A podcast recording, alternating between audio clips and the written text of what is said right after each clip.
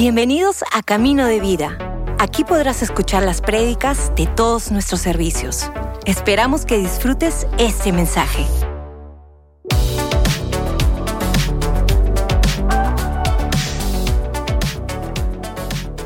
Vamos juntos a la palabra de Dios en este momento. Es un privilegio, como vuelvo a repetir, encontrar ánimo en la palabra de Dios, encontrar vida en la palabra de Dios. Y una de las cosas que que realmente experimento y, les animo a, que, a que podamos caminar juntos en esto también. Dios constantemente nos está hablando. Dios constantemente está mostrando algo y a veces lo hace de las formas ah, más peculiares. Pero si tomamos atención y tomamos nota, nos damos cuenta eh, que Dios está hablando algo siempre. Es más, el apóstol Pablo decía esto, ¿no? Eh, veo el universo y el universo me habla de tu gloria. Es decir, el universo mismo nos está hablando acerca de la gloria de Dios. Es decir, hay tantas maneras en que uno puede eh, capturar eh, eh, ese pedacito de cielo que muchas veces necesitamos en nuestra vida. Y una de esas formas que, por ejemplo, yo encontré y, y regularmente sucede es con las películas. Ahí por los años 80 nació una de las sagas para mí más importantes en la historia del cine y quizás para algunos de ustedes también.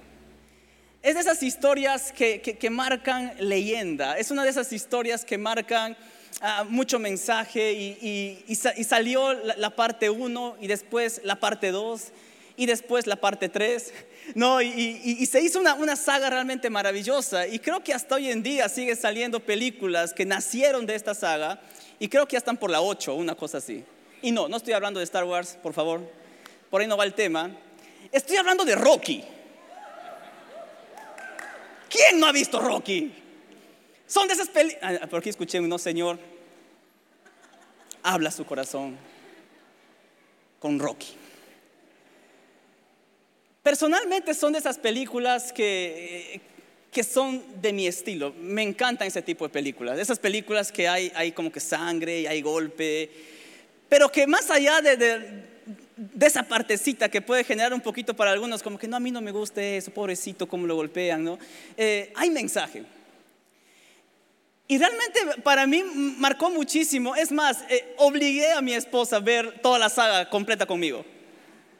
O sea, obligué en una forma, obviamente amable, ¿no? Porque vi unas caritas por ahí, ¿cómo vas a obligar a tu esposa? Lo que le dije es, amor, no te vas a arrepentir de ver esta película. Aunque creo que sí se arrepintió.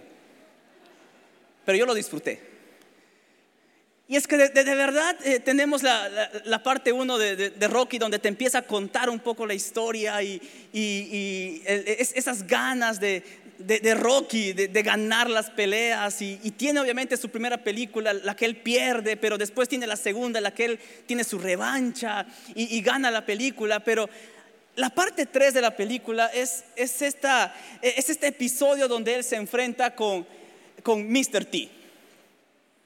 Yo sé que los que tienen sus 40 para arriba saben quién es Mr. T. ¿Se acuerdan de los magníficos? 18, ¿se acuerdan? Mr. T, famoso Mario Baracus, ¿no?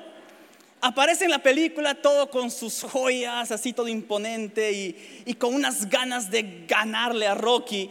Y bien interesante porque en la película eh, em, empezamos a ver al, entrenador de, de Rocky diciéndole, hey Rocky, vas a perder. Porque has perdido la mirada. Has perdido esa mirada que gana, has perdido esa mirada que quiere ir con todo hacia adelante. Si entras al ring así, vas a perder. Y Rocky siempre decía, no, yo sí gano, sí gano. Por supuesto que voy a poder y todo. Y al, final, eh, Mickey, que era su coach, le dice, mira, si tú vas a subir al ring así, yo renuncio. No, no voy a verte eh, derrotado, no quiero. Y Rocky igual dice, no, sí voy a ir con todo, sí voy a ir con todo. Y al final Mickey como que cede y dice, ok, voy a estar contigo en el ring. Y llega un momento en que literal, Mr. T le estaba dando, pero golpes por todos lados a Rocky.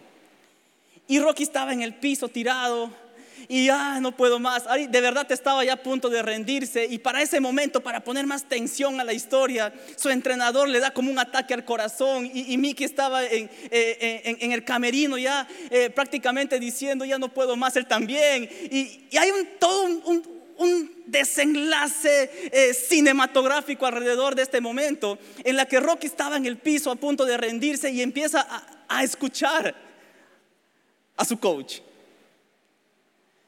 Y básicamente su coach lo que le dice es, Rocky, Rocky, no te rindas. No te rindas, Rocky. Aún no suena la campana, Rocky. levántate y sigue peleando. Aún no suena la campana, Rocky. Vamos, ponte de pie. Y después, para ponerle un poquito más de peso al momento, eh, Mickey le dice: Levántate, Rocky. Aún no suena la campana porque Mickey te ama. Oh, ese momento. Yo no sé, pero una película de, ese tipo que te haga llorar. Yo, sí, Señor, yo sé que Mickey me ama, Señor. Y, Rocky se levanta y, ah, nuevamente recupera la mirada y, gana la pelea. Y, esto de, la campana realmente eh, marcó como algo especial en mí. Aún no suena la campana.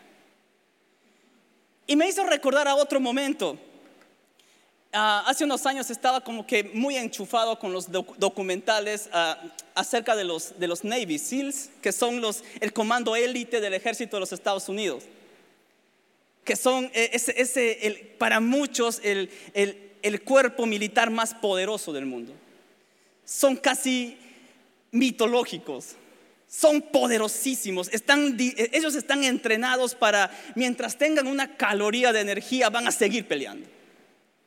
Y ellos llevan un entrenamiento bastante riguroso para llegar hasta el final ser nombrados parte de esta élite. Son, varios entrenamientos, pero empiezan con uno que dura aproximadamente unos tres a cuatro meses, en las cuales ellos son llevados a límites inimaginables. Inimaginables. Es como que prácticamente los resucitan a cada rato para que sigan peleando. Pero hay un dato interesante de que dentro del campamento de entrenamiento, en algún lugar de, ese campamento hay una campana colgada. Hay una campana ahí.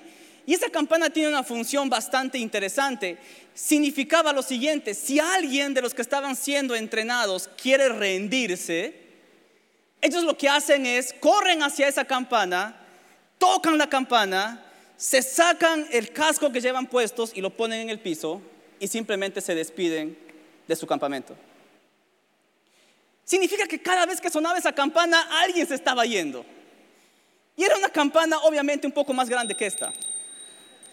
¿Te imaginas en un campamento una campanita así? No, parece de los renos de Papá Noel esto. Pero la idea era de que en algún lugar había una campana y cuando escuchabas, alguien se está yendo. Y todos iban y, corrían y se encontraban con un, soldado, muchas veces llorando porque simplemente no podían más y, se quedaban así y todos también lo saludaban y, lo invitaban a retirarse del campamento. Lo cierto es que después de esos meses de entrenamiento, ah, de 150 personas, de 150 soldados que entraban, al final quedaban nueve, diez, que eran finalmente los celebrados como los, nuevos campeones de este entrenamiento. Es más, dentro de este entrenamiento había una semana específica que se conoce como la semana infernal. Y esta semana infernal para ellos, una semana entera donde dormían 10 a 15 minutos por día. Literal, esos pequeños momentitos que tenían para dormir, tú veías su cuerpo como que listos para la acción otra vez. Prácticamente cerraban, sus ojos y les temblaba y venía, les echaban agua, vamos, tenemos que seguir entrenando y se levantaban nuevamente. Y lo cierto es que en esta semana más de la mitad eran los que se rendían. Y ahora, ¿a dónde voy con todas estas historias de campanitas y demás? Isaías 42, versículo 3. Isaías capítulo 42, versículo 3 dice, y está hablando una hermosa profecía acerca de Jesús. Está hablando una hermosa eh, profecía de lo que el Mesías iba a traer como ministerio al pueblo, al pueblo de Dios. Y dice, no quebrará la caña cascada, ni apagará el pábilo que humeare. Honestamente, cuando leí por primera vez esto, como que no entendía mucho. ¿Qué significa esto de caña cascada? ¿Qué significa esto de, de pábilo humeante? Y quiero un poquito graficarte lo que está diciendo la Biblia aquí. La caña cascada es aquella, es aquella caña que fue quebrada y que está a punto de romperse. Es como que tiene solo una hebrita sujetando a la caña. Y básicamente lo que hacen con ese tipo de materiales lo tiran. Sirve como leña al fuego.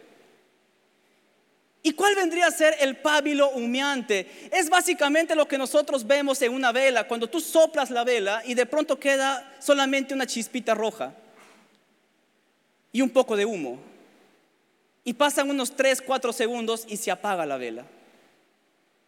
Y me encanta esta imagen de, Jesús porque lo que nos está diciendo es, hey, si tú tienes un fuego en tu corazón que está a punto de rendirse, si tienes fuego en tu vida que tú sientes que ya está humeante, Jesús viene y nuevamente da vida al fuego de tu corazón.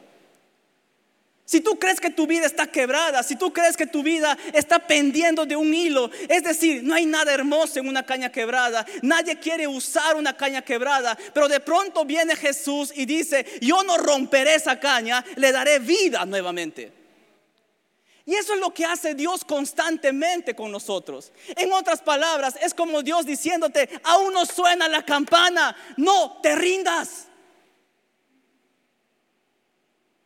Porque Jesús te ama. Y en nuestra vida nosotros constantemente pasamos eventos en las que literal queremos tocar esa campana. Pasamos momentos en nuestra vida en la que decimos, ya no puedo más, ya no puedo más. Y empezamos a decir, ¿dónde está la campana para tocarlo? ¿Dónde está la campana para rendirme? ¿Dónde está la campana para dejar todo esto atrás? Pero en ese momento recuerda, cuando tú sientas que tu vida no da más, Jesús viene y te dice, yo no apagaré ese fuego. Jesús viene y nos dice, yo no romperé esa caña cascada. No te rindas, yo estoy contigo. No te rindas, no te desmayes, no, no te des por vencido, aún no suena la campana. Levántate y sigue peleando. Y una de las cosas maravillosas que encuentro en este momento es lo siguiente. En que en los momentos en el que uno se da cuenta que ya no puede más, tienes dos formas de batallar. O batallas con tus propias fuerzas, o batallas en las fuerzas de Jesús. Si batallamos en nuestras propias fuerzas, estamos absolutamente limitados. Si batallamos en nuestras propias fuerzas, cuando ya empieza a venir oposición, cuando ya empieza a venir aflicciones en la vida misma, si estoy en mis propias fuerzas, por supuesto que no voy a poder. Pero si yo pongo mi confianza en las fuerzas que Dios me da, eso marca la diferencia, porque la Biblia nos dice que Él multiplica nuestras fuerzas como al búfalo. La Biblia nos dice que Él nos da energías y nos hace volar como el águila. Es decir, necesitamos de la fuerza sobrenatural de Dios para librar nuestras batallas. Necesitamos la fuerza que solamente Él puede darnos para no rendirnos. Y me encanta lo que acabamos de cantar hace un momento. Señor, cuando ya no puedo más, yo sé que tu amor me sostendrá. Cuando ya no puedo más, tu gracia y tu favor me sostendrán. Y ahí nos damos cuenta esa maravillosa interacción con nuestro Padre diciéndonos, hey, no te rindas, aún no suena la campana, sigue adelante, hay planes maravillosos para tu vida, hay planes maravillosos para tus generaciones, hay planes maravillosos aún en la circunstancia que puedas estar pasando, van a haber cosas que van a golpear, van a haber cosas que van a afligir, pero confía, yo he vencido al mundo, dice Jesucristo. Eso es lo que dice Él podemos confiar en Él. Cuando nos veamos en nuestras vidas con esas ganas de encontrar esa campana, quizás tirados en el piso, en ese momento recuerda, aún no suena la campana, párate y sigue adelante. Es como esta canción, este corito antiguo, ¿no? He decidido seguir a Cristo, no vuelvo atrás. Pero ¿saben cuál es la verdad aquí? Va a haber constantemente momentos en los cuales vamos a querer volver atrás. Va a haber momentos que te van a golpear. Van a haber momentos en donde vas a decir, oye, pero ¿y ahora qué hago? Y me encanta saber que Jesús mismo dijo, hey, sí, vas a encontrar aflicción, pero confía. Y yo no me rindo contigo. Jesús no se rindió contigo, ni jamás lo hará. Y esto obviamente llena nuevamente nuestro corazón en gratitud a decir, sí Señor. Y va a haber momentos quizás de que de nuestra boca va a salir, ya no puedo más. Pero sé Señor que tu amor me sostendrá. Tu fidelidad cada día me sostendrá. Y es como dice la Biblia, ¿no? Eh, la, gracia y el favor y la bondad de Dios te persigue cada día de tu vida. Es como Dios diciéndote, hey, yo estoy contigo, no te rindas. Yo estoy contigo, tengo planes maravillosos para ti. Esto aún no se ha acabado. Esto aún no termina. Cansancio puede venir, aflicción puede venir, oposición puede venir, pero esto aún no termina. Y si hay, algo que yo sé de nosotros como los hijos de Dios es que no estamos hechos para rendirnos. Y eso la iglesia lo supo desde un principio. Hay un versículo más que quisiera darte en este momento, que es también un versículo realmente que, que marca mucho mi vida, probablemente de los primeros que memoricé en mi vida, que es Hechos 2.42. Hechos 2.42 dice que la iglesia perseveraban en la doctrina de los apóstoles, en la comunión unos con otros, en el partimiento del pan y en las oraciones. Y si vemos el contexto de este pasaje, vemos a la iglesia quizás en el momento más glorioso como iglesia, donde predicaba Pedro y miles se convertían y miles de personas bautizándose. Era un momento maravilloso como iglesia. Pero ellos decidieron perseverar en la palabra de Dios, en la comunión unos con otros, en el partimiento del pan, en la santa cena y en las oraciones. Y una de las cosas impactantes de este versículo es, y quizás la palabra más importante aquí, es que decidieron perseverar. ¿Y sabes por qué dice que decidieron perseverar? Porque iba a haber momentos en las cuales iban a haber tentados de tocar esa campana. Ya no puedo, Señor. Pero así como tú y yo en este día podemos tomar una decisión de Señor, aun cuando yo no puedo más, voy a perseverar, Señor. Porque las fuerzas para seguir vienen de ti. Yo soy absolutamente limitado en mí mismo. Soy absolutamente débil en mí mismo. Y por eso es que Dios constantemente nos dice, eh, mi fortaleza se perfecciona en tu debilidad. No necesitas hacerte fuerte. Lo que Dios necesita es un corazón honesto, un corazón auténtico, diciendo, Señor, y aparezco una caña quebrada. Y aparezco es, ese fuego que está a punto de apagarse. Y ahí viene el Señor y te dice, hey, no te rindas, aún no suena la campana, levántate, yo estoy contigo. Tú verás cumplida en tu vida el plan que Dios tiene para ti. El Señor no se rinde. Necesitamos tomar una decisión familia de perseverar de perseverar en lo que la palabra de Dios nos dice constantemente. Cuando situaciones vengan y nos quieran llenar de distintas voces. Porque eso es lo que hace el mundo, te llena de distintas voces. Que haya una sola voz que marque tu vida y que sea la palabra de Dios. Que sea la palabra de Dios llenando tu matrimonio, llenando tu familia. Que sea la palabra de Dios llenando tu trabajo, llenando tu emprendimiento. Que sea la palabra de Dios trayendo vida a eso que parece quebrarse en la familia. Recuerda, aun cuando la caña esté quebrada, Jesús te sostendrá. Pero también perseveraban en la comunión unos con otros. Y en eso Jesús mismo nos dio ejemplo. ¿Se han dado cuenta que Jesús no hizo su ministerio solo? Tuvo su grupo pequeño. Y su grupo pequeño, uno más trucho que el otro. Pero era su grupo pequeño. Hasta un traidor había ahí. Pero era su grupo pequeño. Y cuando Jesús sentía que él también ya no podía más, ¿recuerdan en Getsemaní? Señor, ya no puedo más. Padre, ya no puedo más. Y empezó a sangrar sangre. Empezó a sangrar. Él invitó a su grupo pequeño, oren conmigo. Si Jesús mismo nos dio el ejemplo de perseverar en la comunión los unos con los otros, ¿qué nos hace creer que nosotros vamos a poder solos? Dios te puso en una familia. Y en eso yo amo la familia de Dios, porque las veces que yo me quise rendir, hubieron amigos alrededor mío que me dijeron, hey Henry, quizás no tenemos las mejores respuestas para darte, pero lo que sí sé es de que si Dios empezó contigo, Él terminará la obra que empezó contigo. No te rindas, sigue adelante, sigue adelante. Hay cosas maravillosas para tu vida. Esto aún no ha terminado. Persevera en lo que Dios dice sobre tu vida, en donde Dios te ha plantado y recuerda siempre quién es Jesús para ti. Y orar. Orar no es un checklist del cristiano, por si acaso. No es cuál es mi to-do list del día, ¿no? Ya oré, listo, se acabó. La Biblia nos dice oren en todo tiempo. Oren, es como que caminas y Señor, no importa que te digan loco, no importa, ya me han dicho varias veces a mí. Pero como que vas caminando, Señor, ah, ayúdame en esto. Oh Señor, gracias. Mira qué bonita planta, Señor. ¿Lo has visto? Ah, bueno, tú lo creaste, ¿no? Gracias, Dios.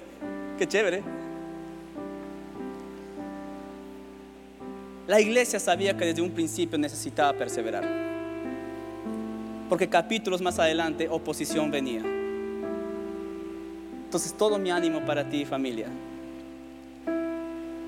Cuando no puedas más, yo sé que su amor te sostendrá persevera en la presencia de Dios. Persevera en su favor. Persevera en la palabra de Dios. Gracias Padre Celestial por esta tarde. Gracias Dios por lo maravilloso que eres. Gracias por nunca soltarnos. Por recordarnos constantemente, Señor, de que quien inició la buena obra, Señor, tú la perfeccionarás. Señor, y cuando nos veamos tentados a querer tocar esa campana, Señor, que recordemos que tú, Señor, multiplicas nuestras fuerzas como al búfalo y que nos das alas para volar como el águila, Señor. Es tu amor, Señor, sosteniéndonos. Gracias, Padre, en el nombre de Jesús. Y mientras estamos orando un momentito más, quiero hacer una oración extra para personas que están aquí por primera vez o por segunda vez. Hoy has venido varias veces o has escuchado de Jesús, acerca de Jesús o del cristianismo en tu vida. Pero hoy tienes la oportunidad de personalmente decirle a Jesús, creo en ti. No solamente escuché acerca de ti, sino que creo en ti. Creo en ti, en la obra que hiciste y que puedas abrir tu corazón a Jesús. Si tú deseas recibir a Jesús en tu corazón, si tú deseas que Él marque un antes y un después en tu vida, ahora como un hijo, como una hija de Dios, ¿me darías el honor de orar contigo? Y solo para saber con quién voy a orar, ahí en donde estás, mientras todos están con los ojos cerrados, queremos guardar tu privacidad, que puedas levantar tu mano. Solo levantar tu mano, quiero saber quiénes desean recibir a Jesús en esta hora. Ok, veo manos, Dios te bendiga, Dios te bendiga, Dios te bendiga aquí también. Dios te bendiga, Dios te bendiga, Dios te bendiga, Dios te bendiga, Dios te bendiga aquí también. Gracias, gracias, Dios los bendiga. Hay alguien más que Dios los bendiga ahí atrás también. Hay alguien más que desea levantar su mano, Dios te bendiga aquí, gracias. Vi tu mano. Pueden bajar sus manos y vamos a orar juntos en este momento. Todos te vamos a acompañar en esta oración y vamos a repetir fuerte todos los que estamos aquí esta oración, por favor. Así que repitan conmigo. Padre nuestro que estás en los cielos, hoy día yo quiero recibir a Jesús. Señor Jesús, entra en mi corazón. Te recibo como mi Señor y mi Salvador. Gracias por tu perdón. Y a partir de hoy, viviré con la seguridad que soy tu Hijo amado por toda la eternidad. En el nombre de Jesús. Amén, amén y amén.